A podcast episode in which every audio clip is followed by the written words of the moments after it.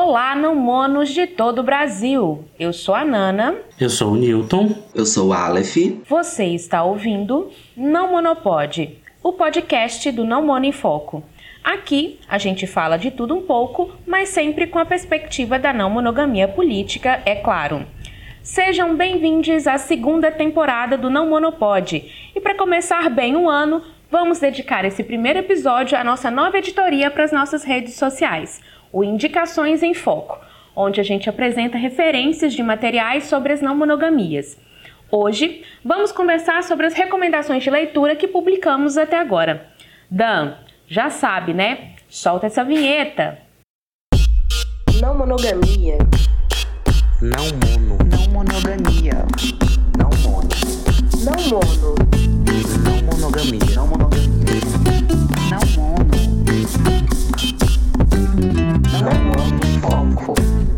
Para hoje, a gente vai trazer as três indicações que a gente trouxe ao longo desse primeiro mês. E aí a gente vai começar com o artigo Abrir Amores, Fechar Fronteiras, da Brigitte Vassalo. A gente vai ter também o artigo A Atualidade da Abolição da Família Monogâmica, do Sérgio Lessa. E em terceiro artigo de referência, a gente vai trazer o Monogamia e Anticolonialidades, uma artesania narrativa indígena, da Geni, que saiu recentemente na, na revista Teoria e Cultura, né? Que foi todo um dossiê sobre não monogamias. E aí a gente vai seguindo a mesma ordem que a gente foi trazendo nos, no Indicações em Foco, né?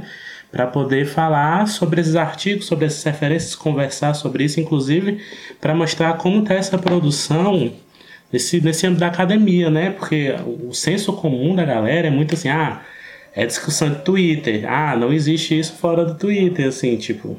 Bom, existe. Não é uma coisa recente, né?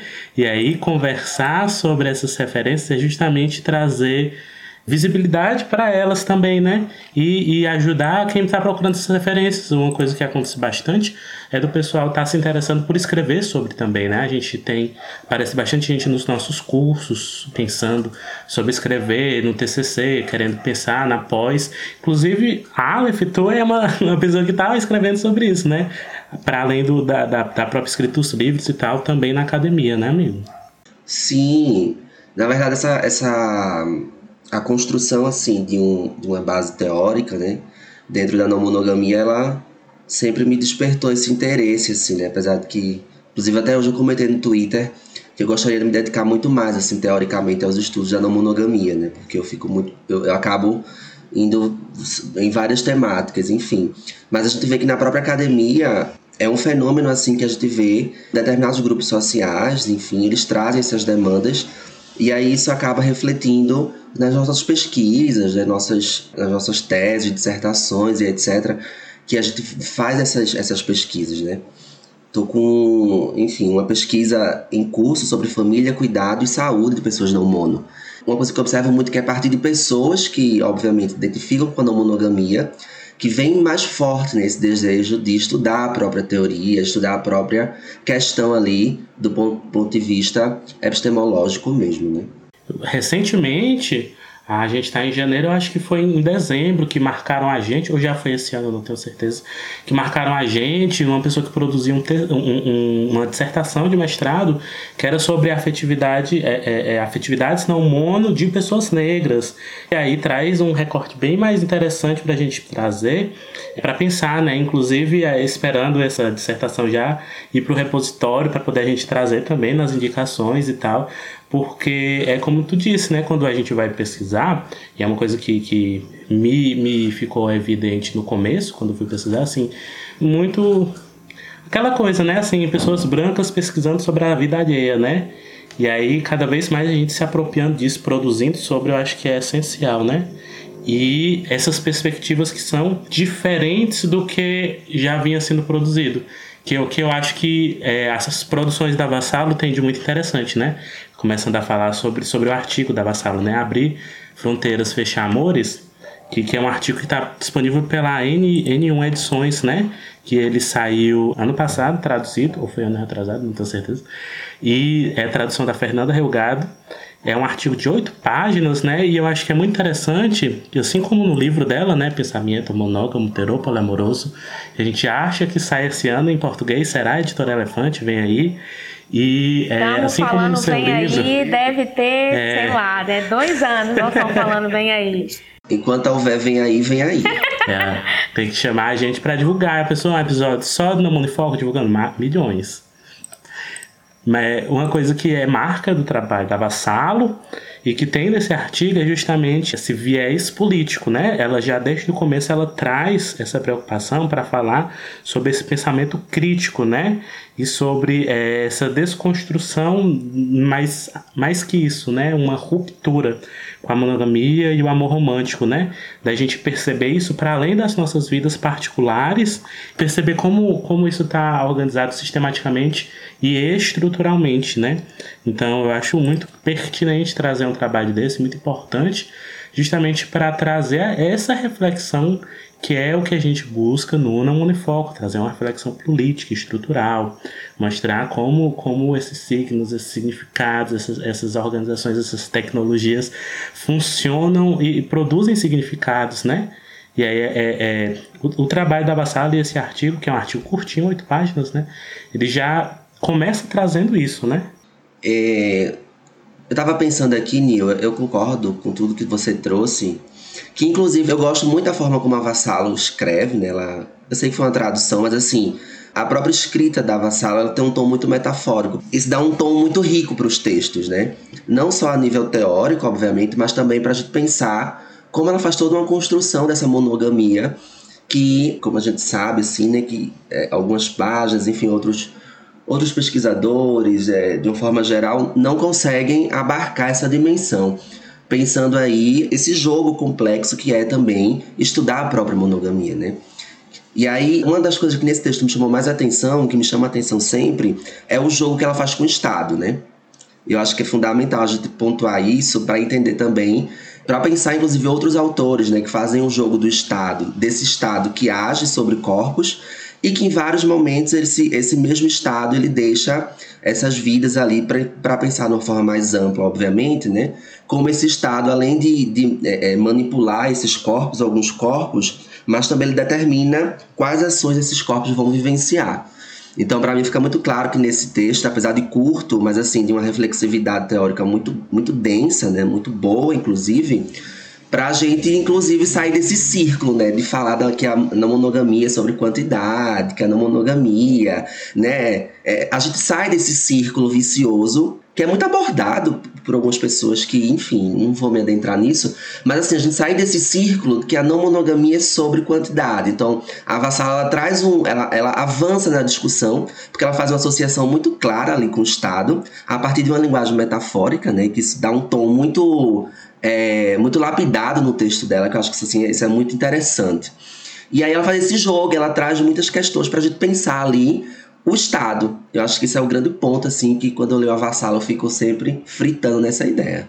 Eu acho muito bom quando ela traz, e inclusive quando ela traz, ela joga assim, né? E se, se esse erro tá na cabeça da pessoa, é justamente por culpa de uma academia branca e eurocêntrica, né? Ela joga assim na cara, que é, é, é uma coisa que a gente vai ver, uma relação do- da, na mesma pesquisa da Geni, que parte de outros lugares, mas que também traz uma reflexão nisso, né? Sobre o como é, as classificações arbitrárias elas acontecem, sobretudo nessas áreas, né?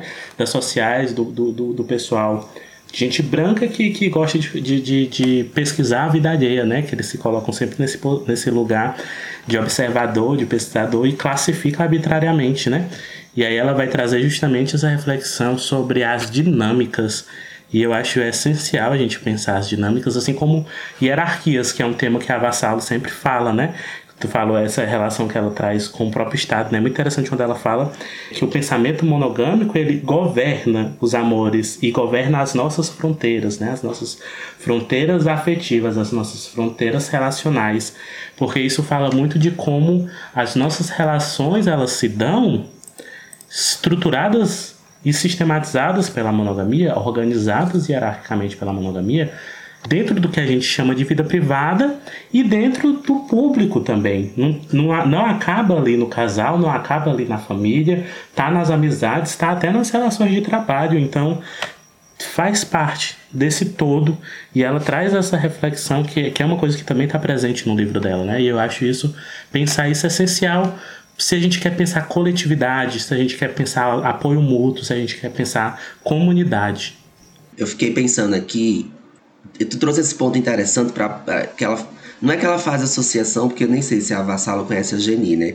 Mas é interessante porque os textos, eles meio que se dialogam ali, né? Meio que se complementam. Então, tem uma parte do texto da Vassalo que ela fala ali sobre essa questão de somos casais, não estamos casais, né? E que é meio que a chave ali para uma para uma não monogamia é encontrar essa alteridade, esse outro ali, né? Que casa muito com essa ideia de coletividade que a Geni, a Geni traz no texto dela lá também.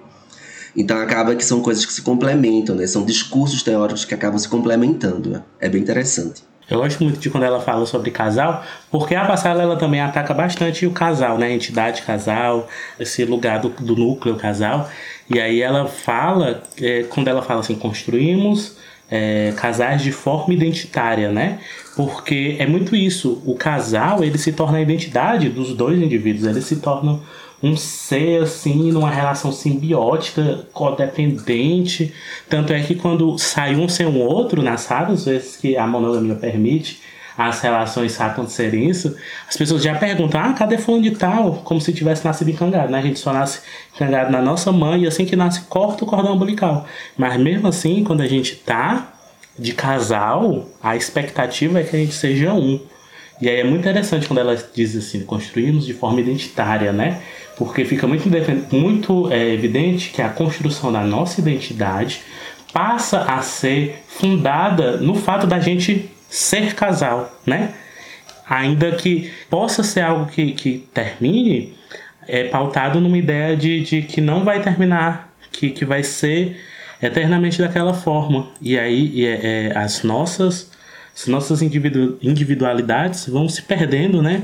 A ponto de as pessoas é, colocarem como saudável, uma monogamia saudável, gente que trabalha o mínimo da própria individualidade. Trabalhou o mínimo da própria individualidade já é o supra-sumo do saudável. Eu, eu, impossível não falar de Big Brother. O Thiago e o marido dele, o marido dele, o Thiago Abravanel, né? É, em todas as, as entrevistas eles falando, ah, porque ele tá liberado para dar um selinho. Assim, tem que assinar em, em, em, em, três vias, registrar em cartório, que você pode dar um selinho, né? O negócio do Vale Nossa, Night. Vai fazer todo um Vale Night pra um selinho, bicho? Porra! Ah, nem.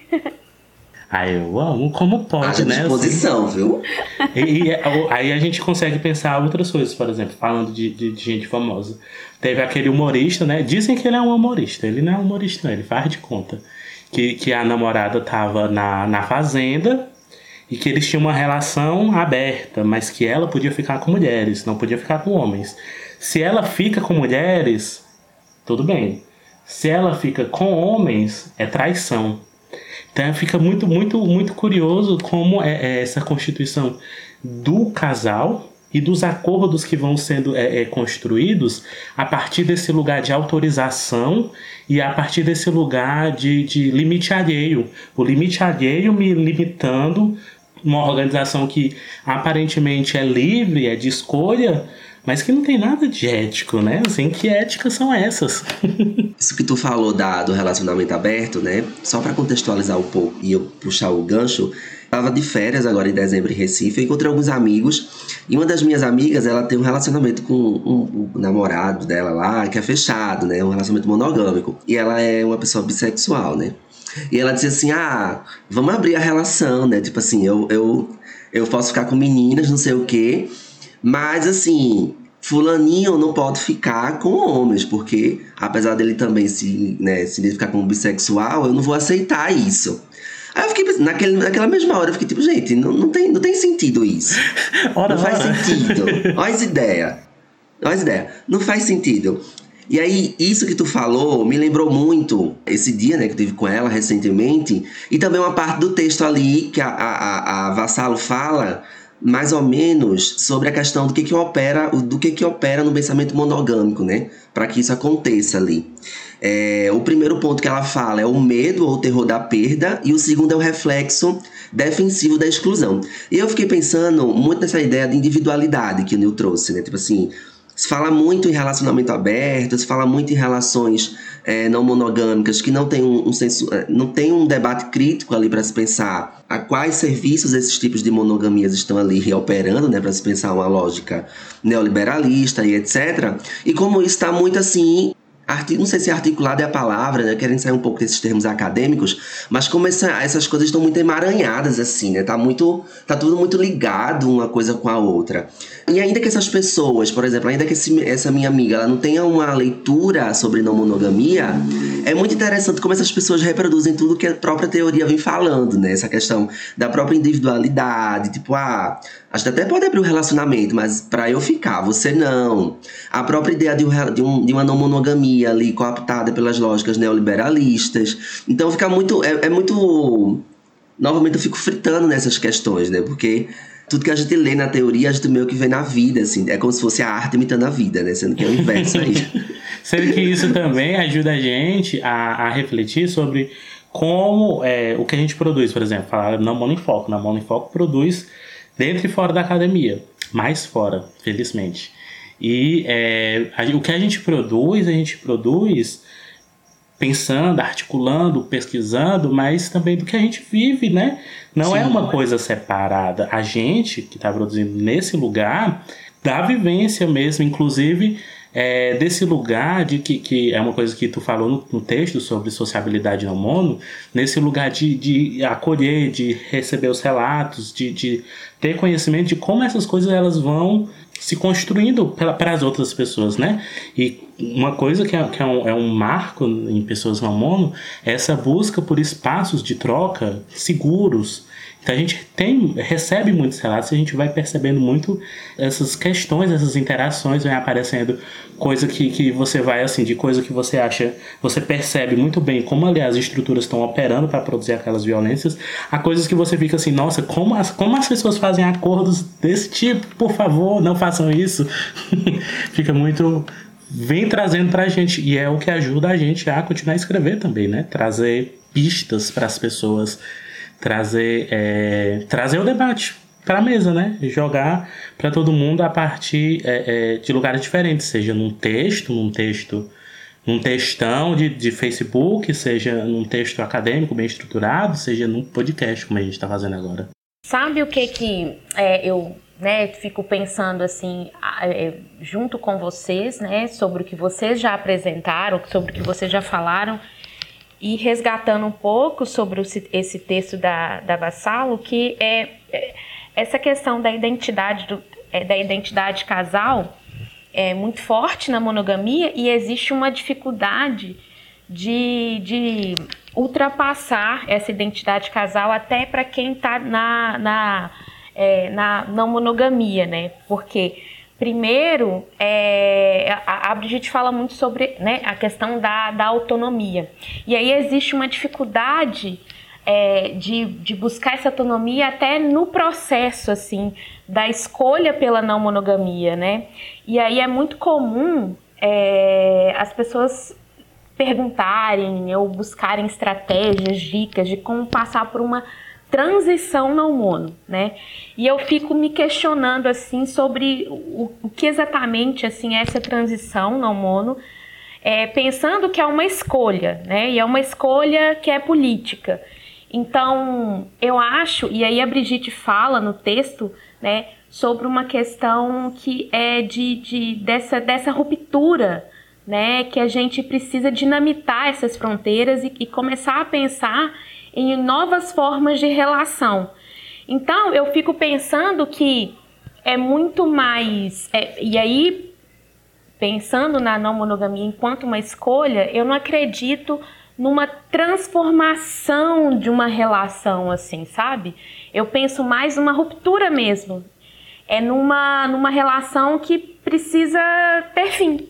Né? E aí, quando eu falo que precisa ter fim, é mais num término simbólico né? A gente precisa construir, né, uma nova forma, uma nova perspectiva, né, de relação. E aí a gente não fala, bem, vou terminar o meu relacionamento, não quer dizer que eu vou parar de me relacionar com essa pessoa, mas é só aquela perspectiva que precisa deixar de existir, porque não é possível se aproveitar nada, né, dessa, dessa relação, desse tipo, da, da forma como a gente se relaciona. Então, é doloroso, né? Eu acho que é doloroso, mas é, é uma dor ali que, que ela precisa ser necessária. Então, e esse processo, né, pela escolha da não monogamia, apesar da gente buscar pistas coletivamente, é um processo que ele é particular, né? Então, cada pessoa vai passar por esse processo de maneira é, distinta, né? Vai passar diferente. Então, não tem como a gente ter um passo a passo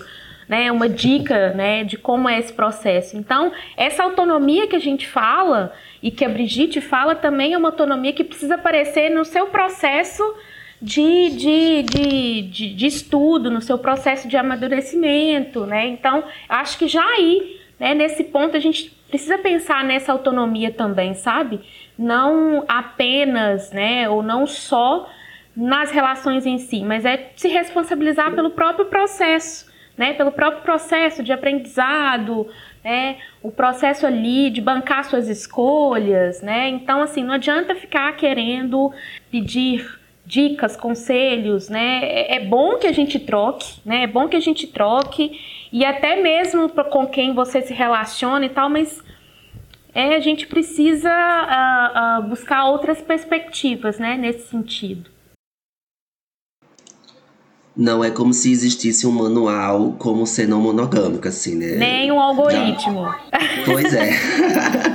Já me deparei também com algumas pessoas vendo meu inbox perguntando, assim, é, como se fossem os sete passos para ser um não monogâmico, assim. Gente, não tem isso. O problema, é assim... sabe o que é o problema? Ah é porque hoje a gente acaba consumindo um tipo de conteúdo que é assim. É. Então uhum. você vê, você é, é muito comum a gente é, é, é, um, é um tipo de conteúdo bem neoliberal, assim, sabe? Sim, bem de, de tudo, né? né? Você, ai, dez é. passos para o emagrecimento. Né? Dez passos para acabar a passos para alcançar né, o emprego dos sonhos. Tudo é assim. Sempre na base do coach. É, tudo é, é na assim. base da meritocracia, né? Isso, e aí todo mundo acha que é muito. Que é assim, é. É, é, parece que é fácil, né? É muito fácil buscar. Né? esse tipo de conteúdo tá aí o tempo todo e também é muito fácil quando alguém vem e apresenta o caminho das pedras para você, Sim. né? Então, Sim. tem, um, tem um pouco disso também. Então, é comum a gente ver é, é, páginas, né, que, que, que, apresentam um conteúdo mais ou menos assim.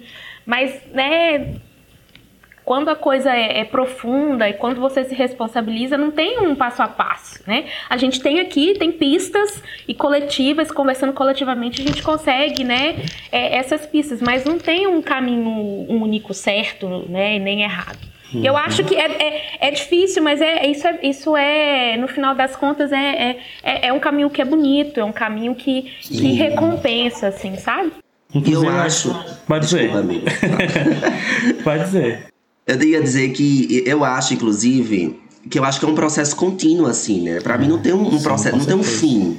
Sabe? Nossa, agora acabou, né? Tipo assim, li meu manual, sou não monogâmico agora. Supra-sumo, né? é, não... vou dar minha, minha carteirada aqui, que eu já tô formado na escolinha não monogâmica. 35 anos. Olha, não tenho paciência com quem tá começando.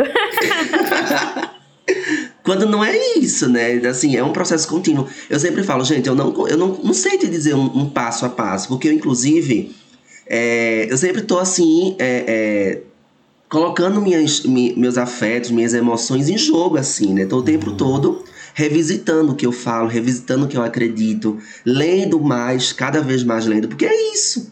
É isso, sim. Sem contar que, assim, a todo momento, né, a gente tá em transformação também, né? Então, eu pois não é. sou a mesma hoje com 30 anos do que eu era, né, há, há, há seis anos atrás, há, quando eu comecei a pensar sobre sobre não, não monogamia, assim. Então, a gente não é os mesmos nem quando começou o Não Monifoco para hoje. Exato! É, não, tem, não tem como, real, assim. É o tempo todo a gente tá, né, se redescobrindo. É, a parte da, da, que a gente fala, né, sobre romper, romper com o casal, abandonar o casal, romper as hierarquias, abandonar as hierarquias, romper o modelo relacional generalizado, universalizante também, romper com a necessidade do modelo único. O modelo único faz parte da monocultura, a gente vai falar mais para frente. Então, se apropriar desse direcionamento é entender o que lhe direciona. Se o que lhe direciona é uma perspectiva emancipatória e coletiva, então as outras questões vão se construir a partir desse lugar, mesmo dentro das suas dificuldades, porque essas dificuldades elas vão existir, é um fato. Inclusive, sem dar muitos spoilers, apesar de, do Aleph e da Nana já saberem, é, esse, tanto esse tema do, do, do, acabar com o casal, quanto esse tema das 10, 10 pistas para abrir o relacionamento, são, tem, são temas que eu estou trabalhando num, num trabalho que, que, se tudo der certo, esse ano sai ainda. E que quanto mais eu reflito nele, nessa escrita, né, inclusive porque é uma escrita que para mim está sendo mais íntima, né, mais vulnerável também, quanto mais eu, eu, eu penso sobre, leio sobre para escrever, mais eu percebo as minhas próprias contradições e o quão bom é perceber elas, entende? Não mais como assim inimigos impossíveis de ser derrotados, mas como partes do ser que, que flui, né? Como tudo.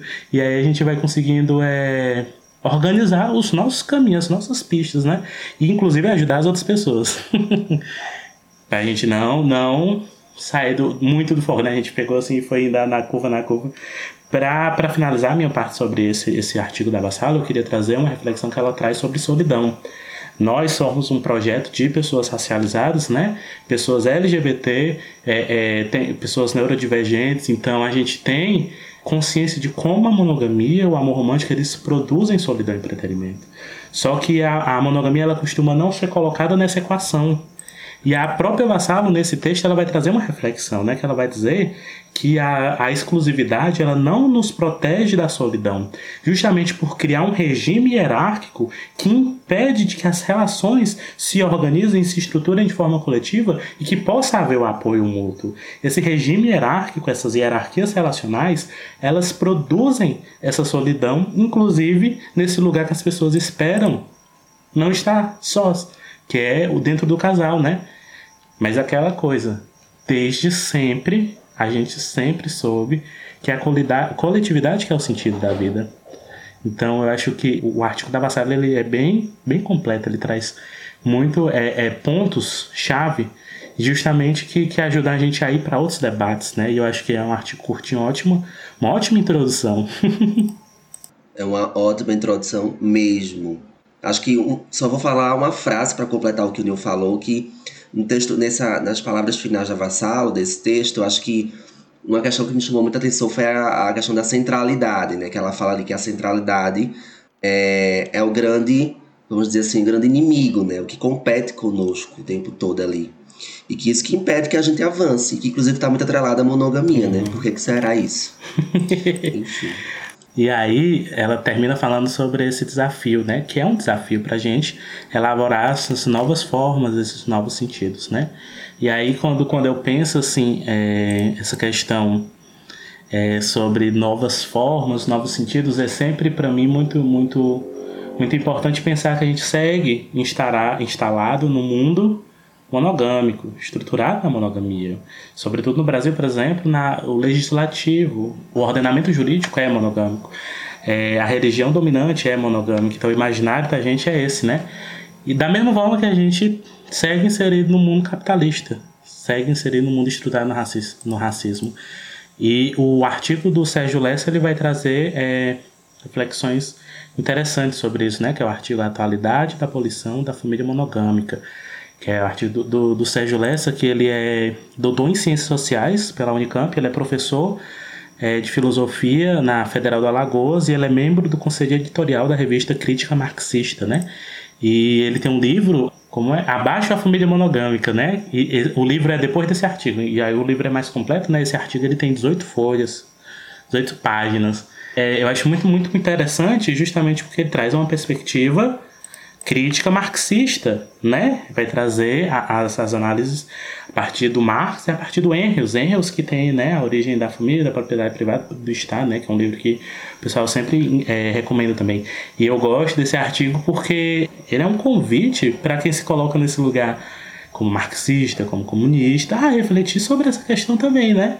Um artigo de 2012, se eu não me engano é 2011, 2012, e que a gente vai ver, vai debater com uma pessoa, sobretudo os perfis no pois Twitter. eu ia falar que tem agora. nossa, comunista. né?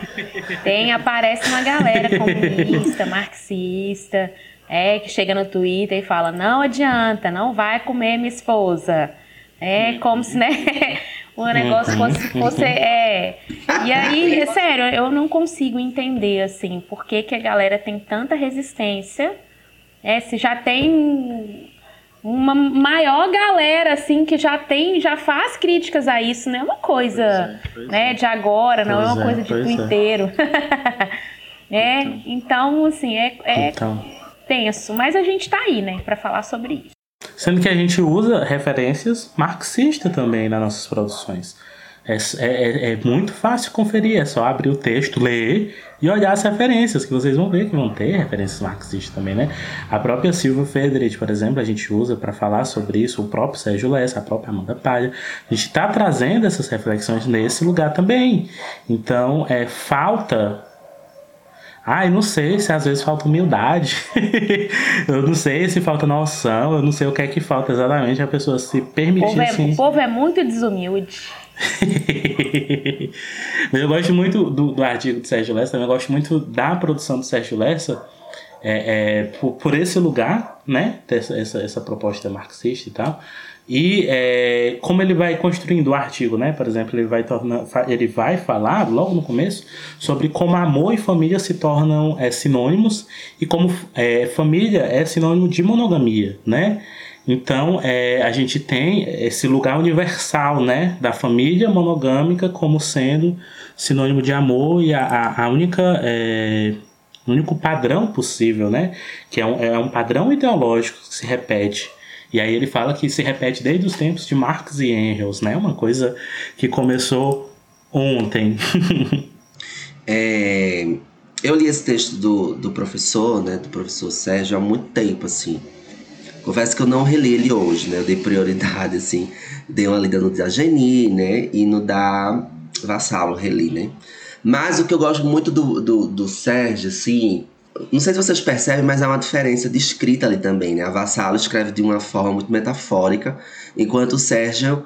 é, não é que ele não ele, não é que ele faz, não faz uso desses artifícios, né, desses mecanismos de escrita, mas é uma escrita mais, como é que eu posso dizer, sabe, sabe quando a gente, ai, não sei como dizer isso sem magoar ninguém, Sem magoar ninguém. Deixa eu ver. Ai, gente, sabe o que eu acho que às vezes que pro- eu gosto muito do Sérgio, tá? Não tô fazendo crítica a ele aqui, enfim. Mas eu acho que às vezes ele faz uma, sabe, uma reviravolta assim pra dizer umas coisas que tipo como a Nana já trouxe no começo, já tá posto, né? A gente já discute isso há muito tempo. E que, é, obviamente, do ponto de vista ali que ele traz, né, é interessante para avançar na discussão, mas que em alguns momentos eu acho que, não sei se complicar, complica a palavra, né, mas que fica nesse debate que não avança muito assim, né. Fica esse pessoal que não aceita, de um lado, né, bater nessa tecla aí, e do outro a galera que vai, que fica, que fica sabe, é, é, fica problematizando demais a situação, quando na verdade ele é muito direto nas Sim. afirmativas dele, na construção É uma, mas é aquela coisa é, é, do que eu percebo, amigo, é, é- muito a marca da academia, né? Assim, é uma verborragia, assim, às Nossa, vezes. é. Fica uma, fica uma leitura que requer muito embasamento para você conseguir atingir ali as coisas, né? Por vezes fica nesse lugar, assim. E aí é realmente é uma coisa que, que, que, que incomoda às vezes, assim, dá vontade de dizer assim, não, por favor, avance um pouco. não, não, use, não use tantos parágrafos para lá falando uma coisa que você podia falar em menos parágrafos, porque é, é, é a preocupação que a gente tem, assim, de quem está atingindo esse, esse conteúdo, né? Porque, por exemplo, no Monofoco, por vezes a gente é ac- acusado de academicismo, né? Sendo que o que, a gente tem? Duas coisas, são duas coisas essenciais que as pessoas deviam entender. A primeira é que a gente tem um compromisso com a qualidade. A gente tem que escrever no padrão que a gente escolheu para o não monofoco. E a gente produz nesse padrão. A gente não vai abaixar esse padrão porque a gente sabe que é a segunda coisa. Que gente branca, medíocre, rapidamente, tem muita notoriedade. Vai preto falar qualquer coisa? para ver se os outros escutam.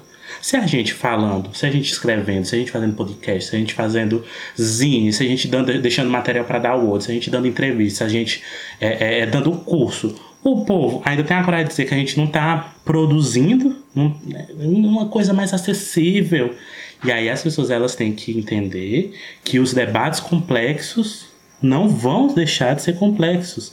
A gente não vai transformar o ovo em uma galinha com mágica. Entender o porquê a monogamia estrutura nossas relações perpassa por diversos estudos. E a gente procura trazer eles, inclusive de forma resumida. Assim, eu dou aula, dou os cursos, dou um foco, é, é, são quatro horas de aula. E a gente vem lá do século IV em Roma até hoje. A gente passa por muita coisa, tentando resumir, tentando trazer essa reflexão, que é complementada pelos outros materiais, né? Então, é, é, o pessoal tem que se responsabilizar ali por entender que, que debates complexos são complexos. A gente, e assim, a gente tem capacidade. Eu não sou um floquinho de neve especial. A Nana, ela não é a mais mais da inteligência. O Aleph, ele não é a encarnação da Atena, a deusa da sabedoria. A gente chegou aqui com muito estudo. Então, é, é, é possível.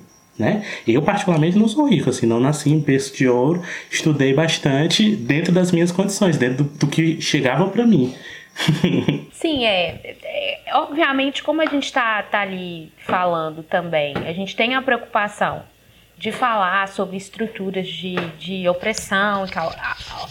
É, obviamente, em algum momento, a gente vai estar tá falando sobre assuntos que precisam de algum conhecimento prévio, assim. E o que a gente tenta é ao máximo trazer, né, assim, é, alguma introdução, né, para apresentar esse tema que é complexo, né? Porque acho que a gente não pode estar é, é, é tá sempre menosprezando o conhecimento, né, assim, das pessoas, né? Então, eu não sei o que as pessoas entendem por acessível, assim, né? É porque a gente está aí tentando trazer o assunto é, através de, de, diversos formatos, né?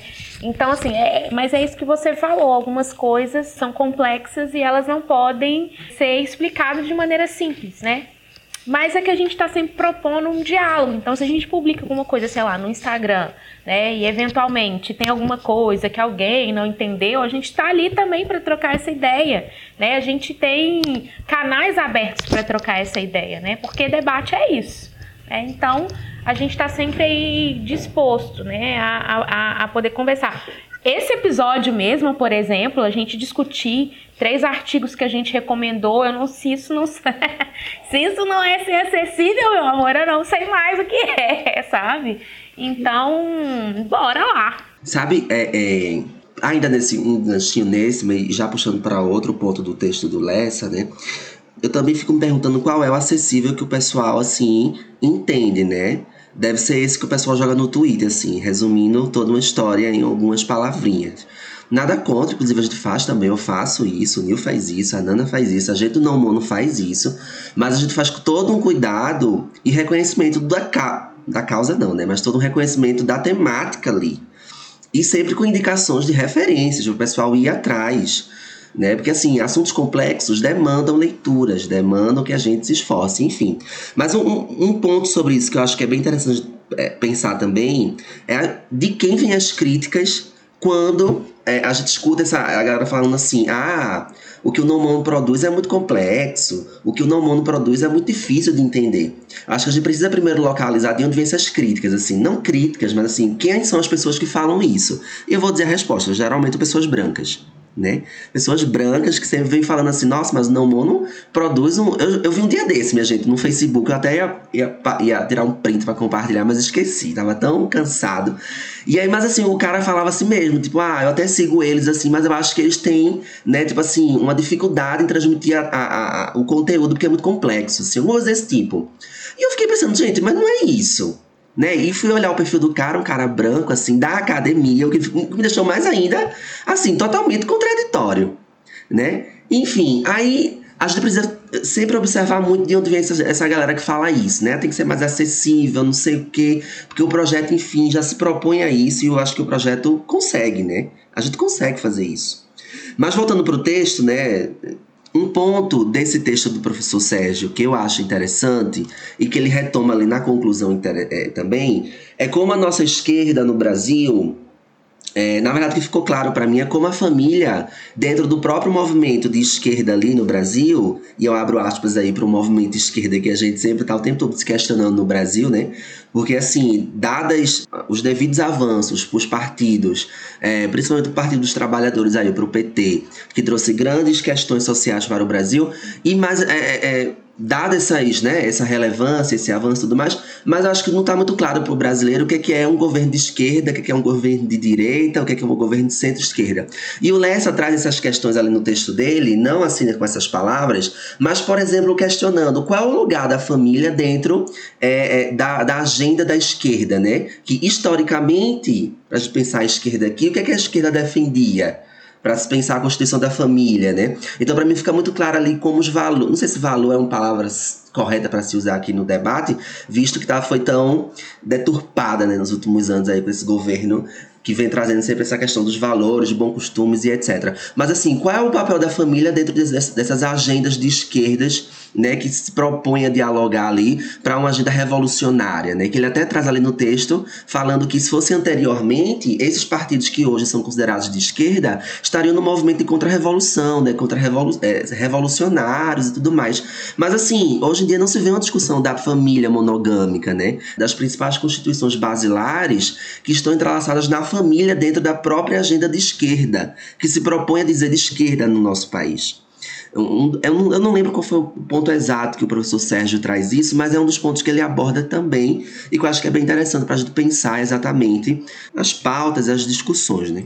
No, no, texto ele vai falar sobre ali, é, 1960, né, ele fala sobre vendaval de mudança, e aí ele fala sobre como é, a, derrotada, ele, ele associa né, a derrocada do, do bloco soviético e os anos que vão ser marcados pelo, pelo, por em, em breve pelo neoliberalismo, né?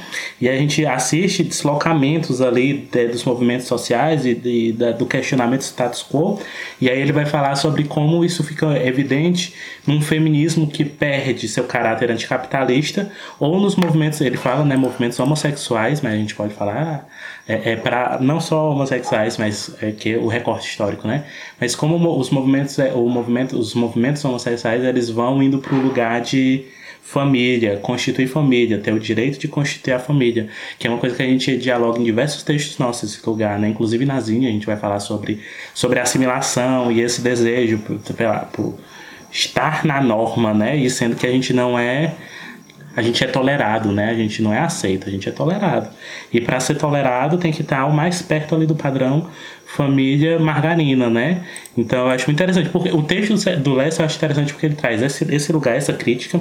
Ele também traz uma crítica a esse lugar de monogamia e poligamia, como se fossem. É, é, como se um fosse o, o, oposto do outro, e ele justamente traz essa reflexão de como que não é assim que funciona, que elas ambas são expressões do mesmo patriarcalismo, né, a expressão que ele usa, e aí e como ele vai trazer é, é, a reflexão de classe, mas ele também traz esse lugar do gênero para a gente pensar como elas estão interligadas e não são questões dissociadas, né?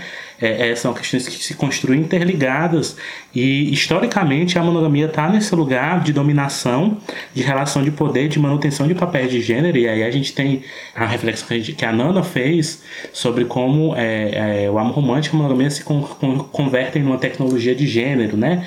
E aí a, a Gail Rubin vai falar sobre isso, sobre como o amor ele funciona, o amor romântico funciona na extração do, do serviço do trabalho doméstico, né? E aí o trabalho doméstico não remunerado é um tema que há Silvia Federich fala, então a gente está aqui falando de uma, uma referência e várias outras referências que, que estão conectadas, que são estudos que a gente faz para entender essa relação, a relação de classe, a relação é, de gênero, e aí a gente tem com a com a Bassala e com a Jenny também a relação de raça, como isso está é, é, é, interligado na análise que a gente precisa fazer da estrutura monogâmica, não do modelo relacional monogamia, para muito além disso, né? Então, o, o trabalho do, do, do Lessa, ele vai trazer reflexões que são muito interessantes sobre masculino e feminino, sobre esse lugar binário, sobre essa construção de relações de poder. Ele fala também, traz uma crítica sobre é, é, o binário razão, sentimento, né? Que, que faz parte do senso é, é, é,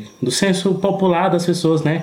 E aí é uma, é uma relação que, que a gente tem que ser razão e não sentimento. E nesse sentido, a gente tem que, inclusive, é, mesmo que deseje 35 pessoas, tem que seguir na razão de estar apenas com uma, né? E aí ele fala sobre, sobre como o, o é monogâmico, né? Como ele é falho.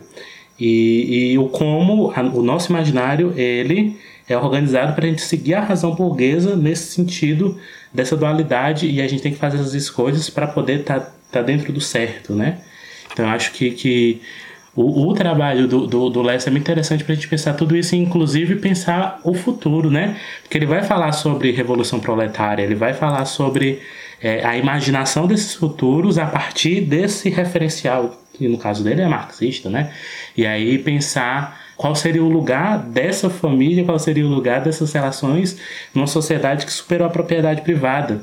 Porque é uma coisa que o Engels, no livro dele, o Engels ele fala, né, que superada a propriedade privada, as pessoas iam poder viver um amor monogâmico de verdade.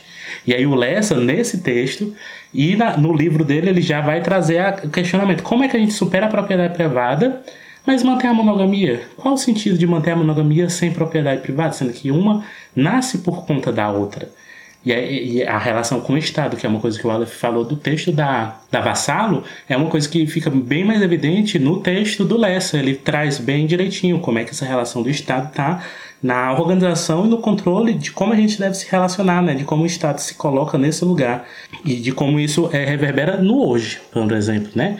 O Estado brasileiro, e aí, isso novamente falando, a gente inclusive no texto dela cita e a gente cita em algumas produções nossas também, na Zine, por exemplo, tem, sobre como o Código Penal brasileiro tipifica, como o Estado brasileiro ele tipifica no Código Penal a bigamia.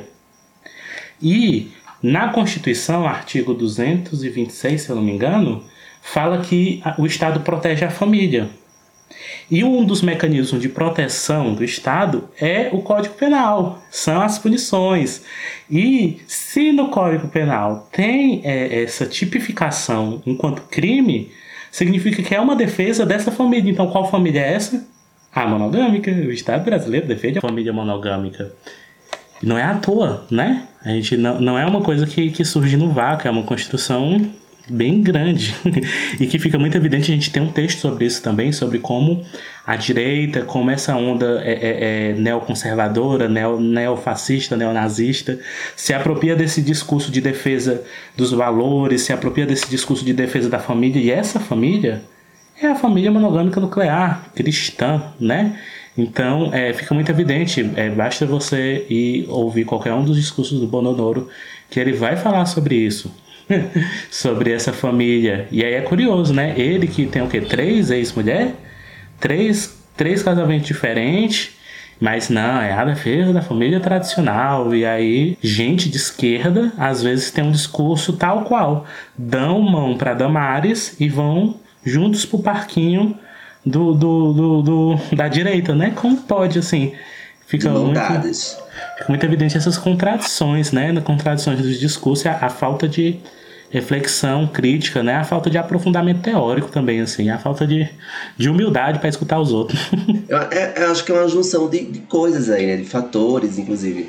Eu tava pensando aqui que essa questão da, da família tradicional, né? Da, da própria legislação, jurisprudência, jurisprudência, enfim, como isso também acaba ganhando tentáculos em outras searas, assim, né? É, acho que o pessoal, o pessoal lembra, enfim, se não lembrar, eu digo agora também, eu sou enfermeiro, sou da área da saúde, e eu fico pensando muito assim, como institucionalmente falando, né? Eu tava, estou estudando recentemente umas coisas específicas das aspas aí, saúde da família, e aí fica muito explícito para mim como é, esses tentáculos aí da monogamia, inclusive, estão institucionalizados, né? Óbvio que está institucionalizado, é o Estado operando em todos os limites, em todas as áreas possíveis. Na saúde não seria diferente, né? Nós temos na saúde é, a política de saúde da família, né? Estratégia da saúde da família. E assim, toda a política é baseada na família tradicional, né? Família monogâmica, né? E aí, é, obviamente, com avançados anos, tivemos algumas é, algumas demandas dos movimentos sociais LGBTs, né? Entre outros, que vem aí nessa contramão, assim, para dizer, nossa, a nossa família, ó, ó, nossa família existe aqui também, né? Mas aí vem muito dessa ideia do que o Neil falou. Essa, essa, essa família é totalmente assimilada, assim, da heteronorma, né? Que não tem um, um senso, não tem uma criticidade ali para se pensar um movimento que rejeite esse tipo de família que foi forjado, que é forjado dentro de número, inúmeros tipos de opressão, né? Que possui, inclusive, como principal base o capitalismo ali. Então, falta, eu acho que falta, assim, uma criticidade, né? Falta uma, uma, uma autocrítica, inclusive, né? Do próprio movimento LGBT aqui, para se pensar essa constituição de família, né? Que família é essa, né? Sabemos que a família é monogâmica, mas será que a gente realmente quer assimilar esse tipo de família? Mas será que há espaço para outros tipos de família nesse estado? Né, nesse estado democrático que a gente fala, que a gente vive né, no Brasil? Será que esse tipo de família tem espaço nesse, nesse governo aí atual, neoliberal? Ou será que essa família tinha algum tipo de espaço em outros governos? Acho que o exercício de fazer essa reflexão é sempre necessária. É importante também para a gente é, não esquecer do passado, né, se situar no presente e a gente também pensar o que, que a gente quer para um futuro, né? Ainda mais a, nós aqui enquanto coletivos, né, pensando assim a nossa comunidade não mono, né? Visto que a gente, né, o perfil não mono, a galera tem um engajamento legal aí. Então acho que esse exercício de pensar que tipo de família esse Estado brasileiro tá o tempo todo reforçando, né, tá o tempo todo ali se tentaculando, né? Nem sei se essa palavra existe. não existe, gente. Eu criei agora. Não, não existe. né? Que essa família.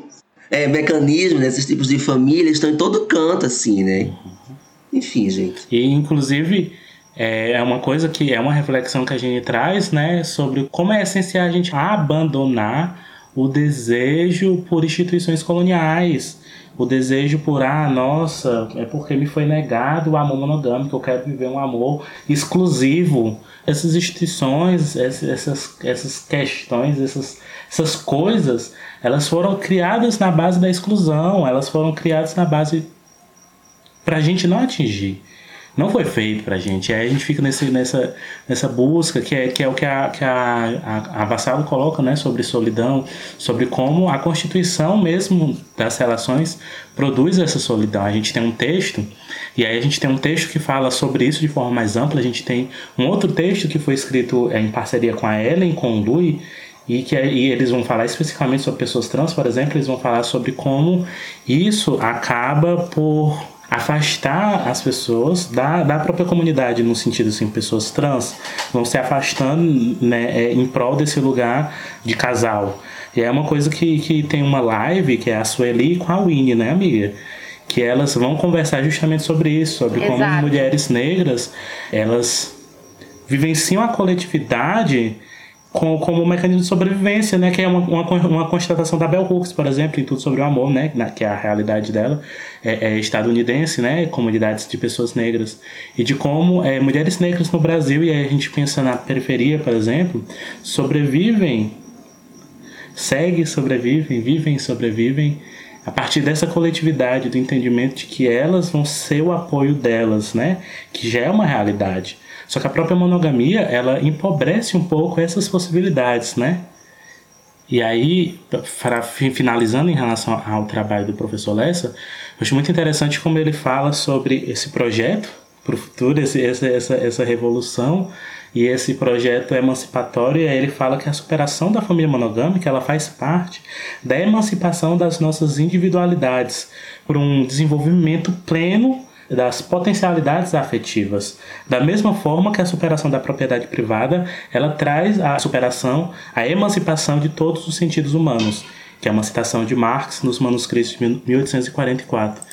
Então, o trabalho do, do, do Lessa eu acho super interessante, e super, sobretudo esse final, a reflexão que ele faz na conclusão também acho muito boa. E pensar uma revolução, pensar emancipação, é parte do que a gente pensa ao articular o pensamento anticolonial, né? E o pensamento da monogamia política sobre emancipação e coletividade. E aí a gente entra no artigo da Geni, né? O artigo da Geni ele saiu no dossiê da revista Teoria e Cultura e o, nome, o título é Monogamia e Anticolonialidades, uma artesania narrativa indígena. E tem 13 páginas, né? E a Geni, ela sempre traz essas reflexões a partir de um lugar que é muito poético, mas que é, é uma marca não só dela, de diversos é, é, é, é, autores indígenas, que, que se dá muito pela própria relação deles com, com o todo da natureza, né? E, e é uma questão que, para diversos povos indígenas, eles são a terra, né? São a natureza, inclusive, são essa poesia. E aí, ler a Geni é sempre muito gostoso, né? E ler a Geni nesse artigo é, é muito bom para trazer essa ruptura com o pensamento de que ah, monogamia é coisa de branco. A gente está aqui, o Não Monifoco tem o quê? Tem, vai fazer dois anos, né? Agora já no, no nos próximos meses. A gente tem uma, uma porrada de textos, tem uns, uns 20 textos publicados teve os podcasts, todo, tudo produzido por, por, por, pessoas racializadas. e ainda assim o pessoal vem pra cima da gente, quando a gente fosse o quê? Branco? Não sei, quer que bote uma fotinha, todo, todo texto. É só porque a gente está produzindo de forma bem embasada, que acho que é branco, porque preto não produz nada de qualidade. Então, é, a qualidade das produções da Geri, elas são, são é, é uma... Pronto, é um exemplo de representatividade positiva de como a, a, a, a esse lugar essa apropriação desse espaço é importante, né? A Geni está passando de 100 mil seguidores, né? Ela é um sucesso na, nas, nas redes sociais. E aí atinge muita gente, inclusive gente que nem sequer pensou, né? Ah, vou pensar na monogamia, assim. E aí ela consegue atingir alguns famosos, né, também. e é, o começo do artigo da ele é dividido em três partes, né, três, três fios assim para para é, discussão. Eu ia comentar isso assim, que eu acho que a estrutura assim desse desse texto da Geni muito interessante assim, porque ela faz um traçado assim, né, teórico temporal, né? Então, primeiro, eu acabei te cortando, amigo, desculpa. Não, tudo bem. Mas é porque eu, eu realmente achei interessante, assim, porque tem, segue um, uma, uma linha de raciocínio, assim, muito interessante. Que primeiro ela fala, né, sobre as relações, né, entre a monogamia e, e a cristianização, né? Depois ela vem falando desses efeitos discursivos no, na, na, atualidade ainda, né? Porque quando a gente está falando de colonialidade, a gente ainda fala das reverberações, né? Coloniais, né? Presentes no nosso, no nosso dia a dia, né? Na, na contemporaneidade. E aí depois e ela vai falar sobre essas perspectivas filosóficas guarani sobre a não monogamia. Então tem todo um percurso assim teórico que é muito interessante assim que esse né, a forma como ela apresenta assim, né? A lógica é muito interessante.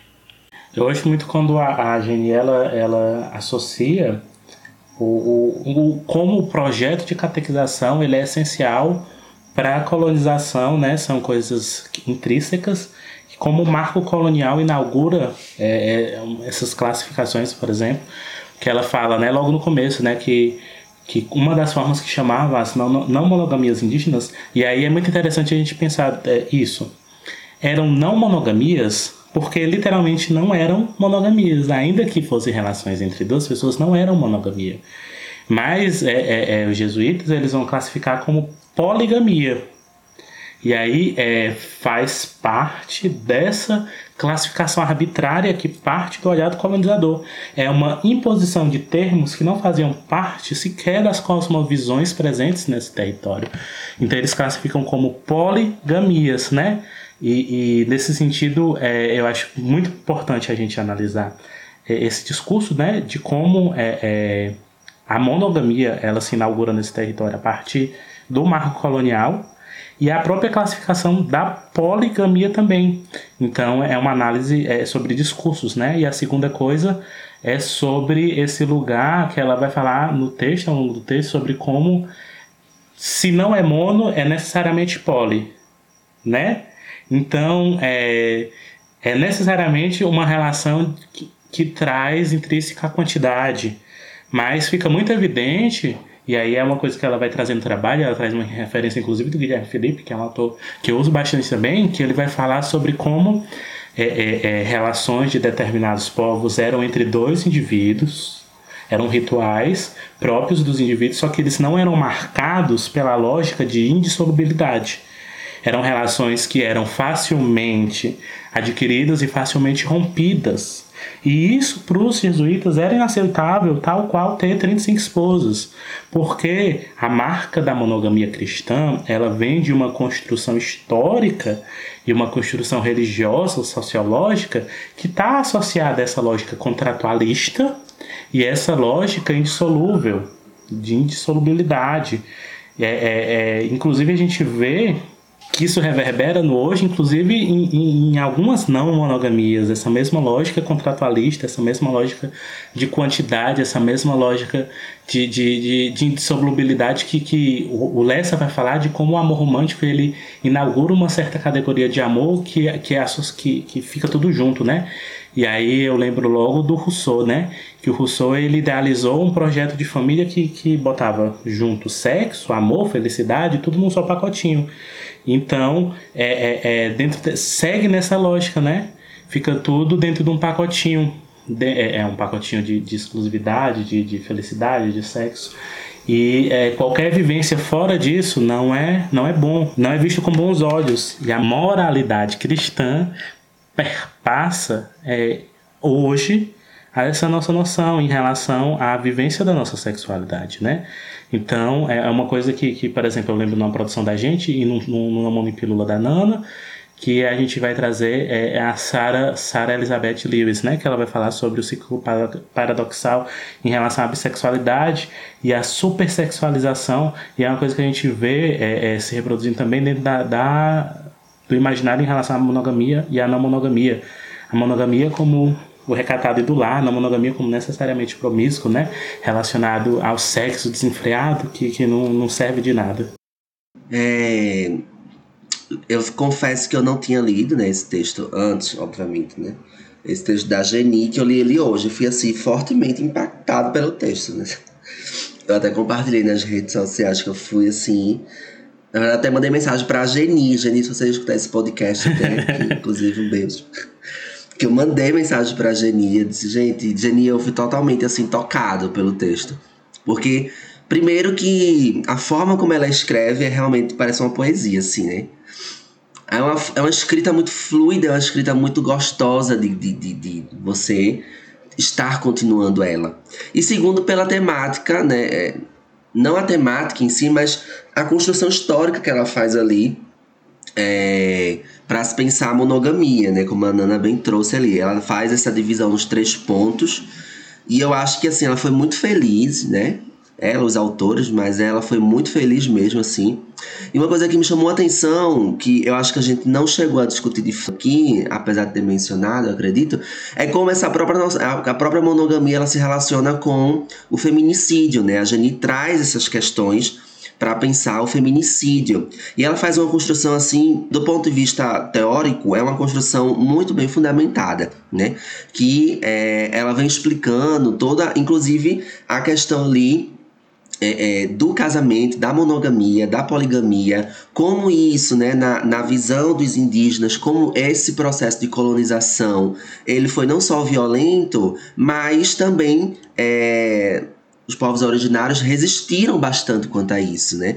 Tem uma parte do texto ali que ela fala, né, dessas resistências e que eu achei assim, eu particularmente não conhecia, eu não tenho, eu não faço, né, não tenho leituras sobre é, é, povos indígenas do ponto de vista assim epistemológico, né, social ali das ciências sociais, mas ela trouxe ali é de uma é, é, uma riqueza teórica que eu fiquei totalmente assim tocado, né, mobilizado total. E assim, ela ultrapassa essa, é, é, é, essa discussão que a gente, que a gente é, faz essa crítica, né? Quando eu coloco a gente aqui, nós do não mono.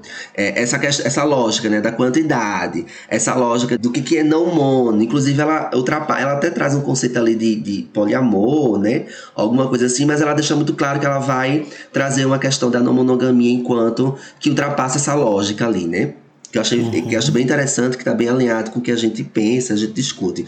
Mas assim, para pensar o texto da Geni, né, eu acho que inclusive, é, apesar assim, é, um texto a forma de escrita dele é uma leitura boa, fluida, né? Que a gente traz pontos importantíssimos ali. Mas não menos por isso é um texto complexo. Não é um texto não complexo, é um texto difícil. Né? Um texto assim, que exige que a pessoa que vai ler ele tenha uma leitura prévia Que a pessoa saiba, algum, inclusive, alguns conceitos ali para se pensar é, é, por que, que os povos originários foram colonizados, né? De por que, que por exemplo, o candomblé, ela até traz isso no texto, de que o Isso, candomblé, não sei se vocês lembram, que o candomblé ele sofre alguns resquícios contra isso, sofre, sobre isso, e que atualmente está nesse processo ali de voltar às suas origens, né? Matriz africana propriamente dita. Então, assim, em grandes linhas, ela mostra toda a desgraça que foi, né? Não só Que foi e é. que foi e é, né? Agora, assim, de forma muito sofisticada. E que É. eu acho que isso é o tom do artigo, né? Que, assim, traz várias questões ali. Eu, eu, eu saí marcando no texto várias questões, é, mas uma delas me chamou muita atenção também foi essa questão do feminicídio que eu trouxe, né, no começo.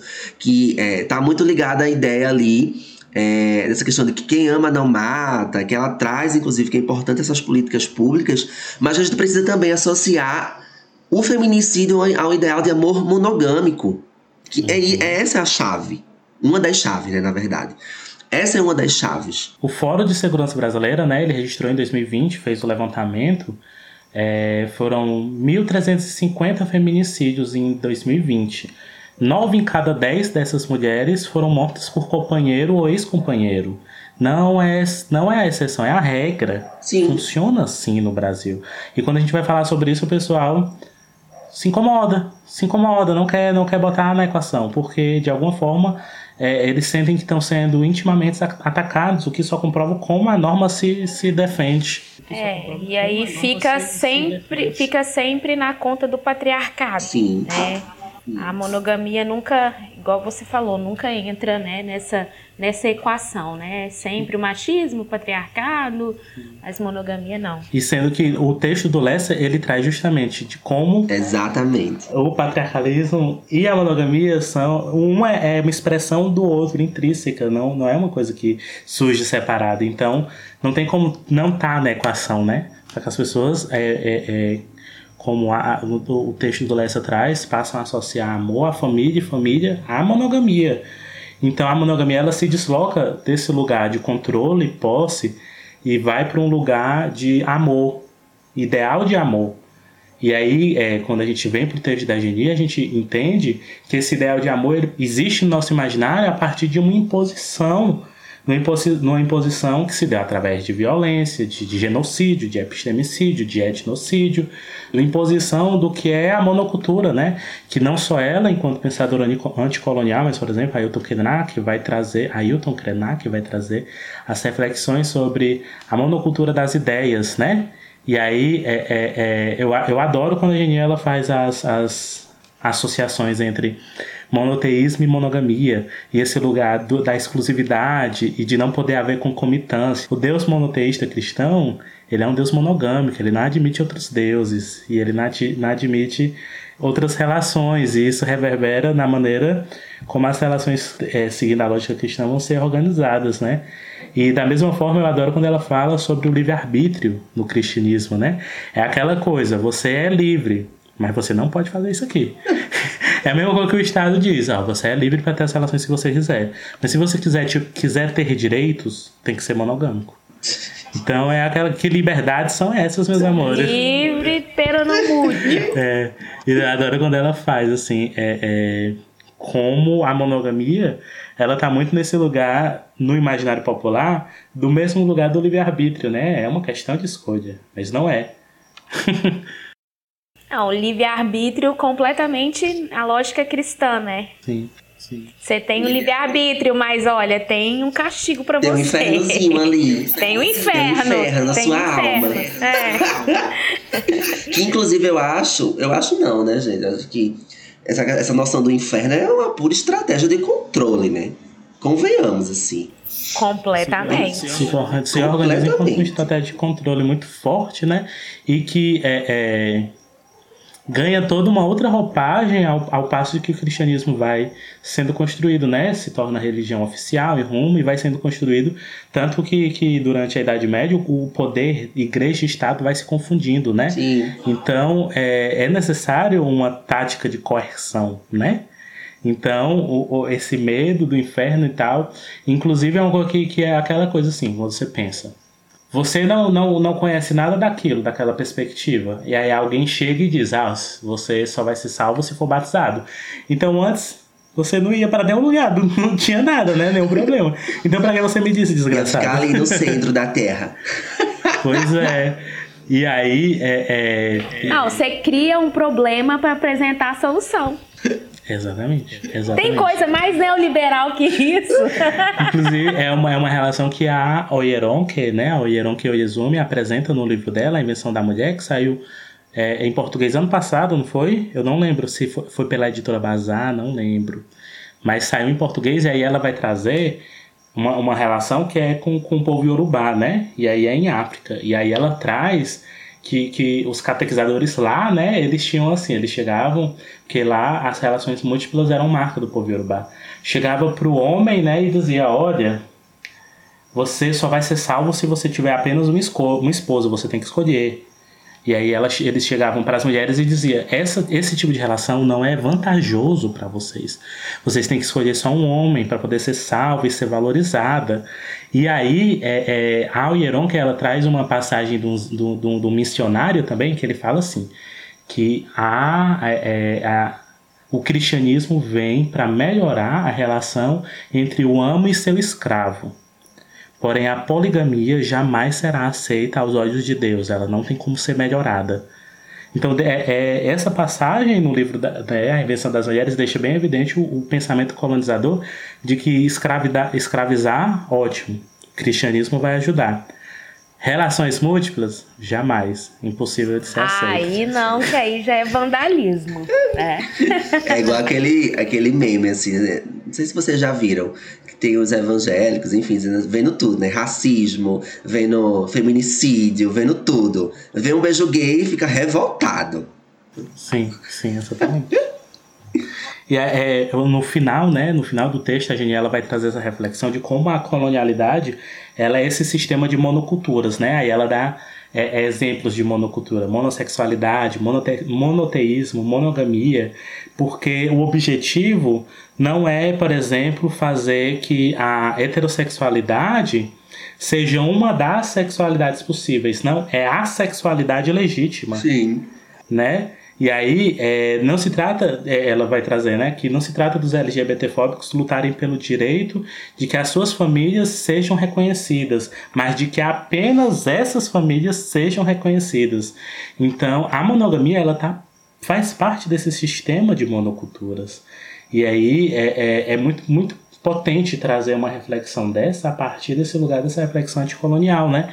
Porque ela, ela, ela vai dizer, né? é, abre aspas, em uma perspectiva não monogâmica guarani, afirmamos o direito radical que cada ser tem de exercer a vida e a autonomia sem ser controlado, punido ou vigiado.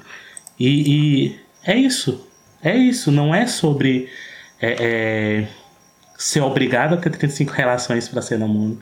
É sobre se quiser, pode. Se quiser, pode. É, é, é a sua vivência, é a sua autonomia, é o seu corpo, são os seus desejos. Eles não deveriam ser tolhidos, eles não deveriam ser cerceados. Não é, é, é- é- monogamia produz um delírio que é a promiscuidade. Promiscuidade é um delírio. Promiscuidade é uma palavra que surge para o controle da sexualidade feminina para dizer que, que, que tem que ser catado. O, o livro do, do Lessa ele traz uma reflexão que ele fala como historicamente a mulher ela vai sendo colocada nesse lugar cada vez mais, por exemplo, impossível de sentir, de, de, de vivenciar orgasmos. Ele fala isso no livro, no texto dele, de que a mulher ela vai sendo, é, é, é, sendo colocada, sendo testada e sendo comprovado cientificamente, né? A gente sabe que ciências são essas, de que ela era inferior, de que ela não era possível de sentir orgasmos, por exemplo. E aí é, é, literalmente tolher a autonomia sexual do indivíduo, né? E a gente sabe que é a mesma ciência que mais na frente é, é, se organiza enquanto é, é, é, justificativa da escravidão, são seres inferiores, né? São seres que, que não pensam. Então, tá tudo conectado, meus amores. não é uma teoria da conspiração, é uma constatação histórico-sociológica. Basta é, se permitir, né? Analisar. Eu, eu tava, eu tava lembrando aqui, né, que a- o Nil até falou essa questão da autonomia, né? que no último fio do texto, a, a Geni fala ali, né, que para, abre aspas aí, uma citação, para os inúmeros povos indígenas, em especial falamos aqui do povo guarani, a noção de propriedade privada não era e não é um valor relacional, né? Ou seja, a terra não é uma propriedade humana. Nós não somos donos da terra, nós somos a terra.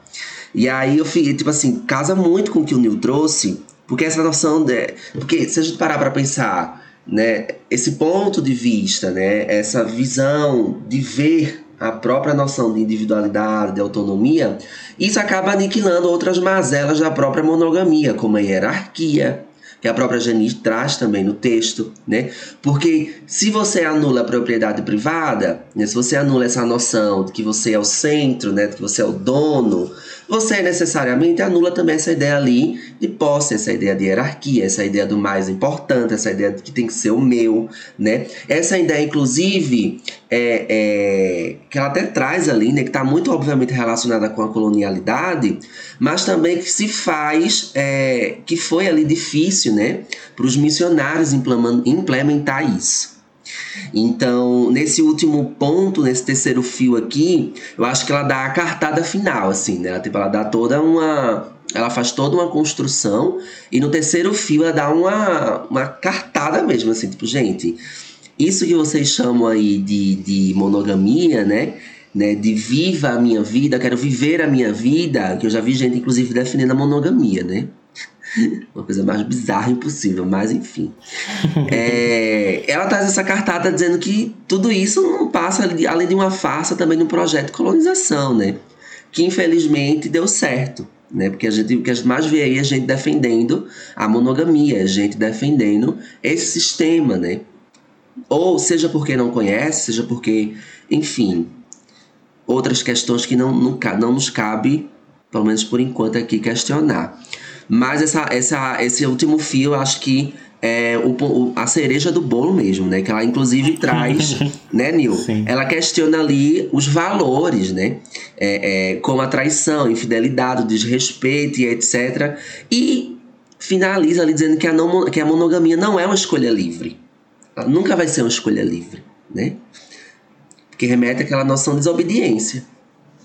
Gosto muito dessa, da, da perspectiva de, de descentralização de interdependência coletiva. E aí a gente vai pensando mais, a gente tem referências anarquistas, por exemplo, né, para pensar apoio mútuo, pensar comunidade, pensar coletividade. Então a gente, a gente do Não em Foco tem é, bebe de diversas fontes, diversas referências para produzir nossos, nosso pensamento, né? E o nosso projeto, enquanto projeto, é um futuro, não, na verdade são vários futuros, né, possíveis nessa emancipação coletiva. Por isso que o Não Foco fala de não monogamia política, a gente já falou diversas vezes. Não monogamia política tem a ver com identidade política, né, a teoria do Ciampa, a construção de uma identidade a partir de uma escolha política. E essa construção dessa identidade se dá também na construção de um projeto de vida. Projeto de vida esse que é pautado nessa escolha política. A não monogamia política é essa escolha política, é um direcionamento ético político e é organizado, pautado por um pensamento que é anticapitalista, por um pensamento que é anticolonial, por um pensamento que é antirracista, por um pensamento que pensa interseccionalidade, que tem a ver, que é, é, é, é um pensamento que vem do feminismo negro. Então, as nossas referências são essas, nossos, nossos direcionamentos são esses, né? É, é, muito bom poder compartilhar com as pessoas um, um, pouco disso também falando, porque a gente já compartilha os nossos textos, as referências estão lá, todas as referências estão lá. É, é, a Zine tem diversas referências, os cursos têm diversas referências, a gente manda duas folhas de, de só de referência. E é, é muito, muito nesse sentido, né? Então, acho que a gente chega no final, né, de, de mais um Não nesse, nesse, nesse começo de segunda temporada, né? Muito bom que o Não Monopode é, é, é, tá tendo essa vida, né? Para além do que a gente começou, e é, organizando, trazendo essas referências que não são as únicas, são umas das. A gente tem, a gente organiza a biblioteca não mono, os links estão nos destaques do Instagram, tem, tem pasta com artigo, tem pasta com dissertação e tese, tem pasta com livro, é, tem material em inglês, português, espanhol, tá tudo organizado em ordem alfabética, porque eu que organizei, eu sou muito criqui com tudo isso.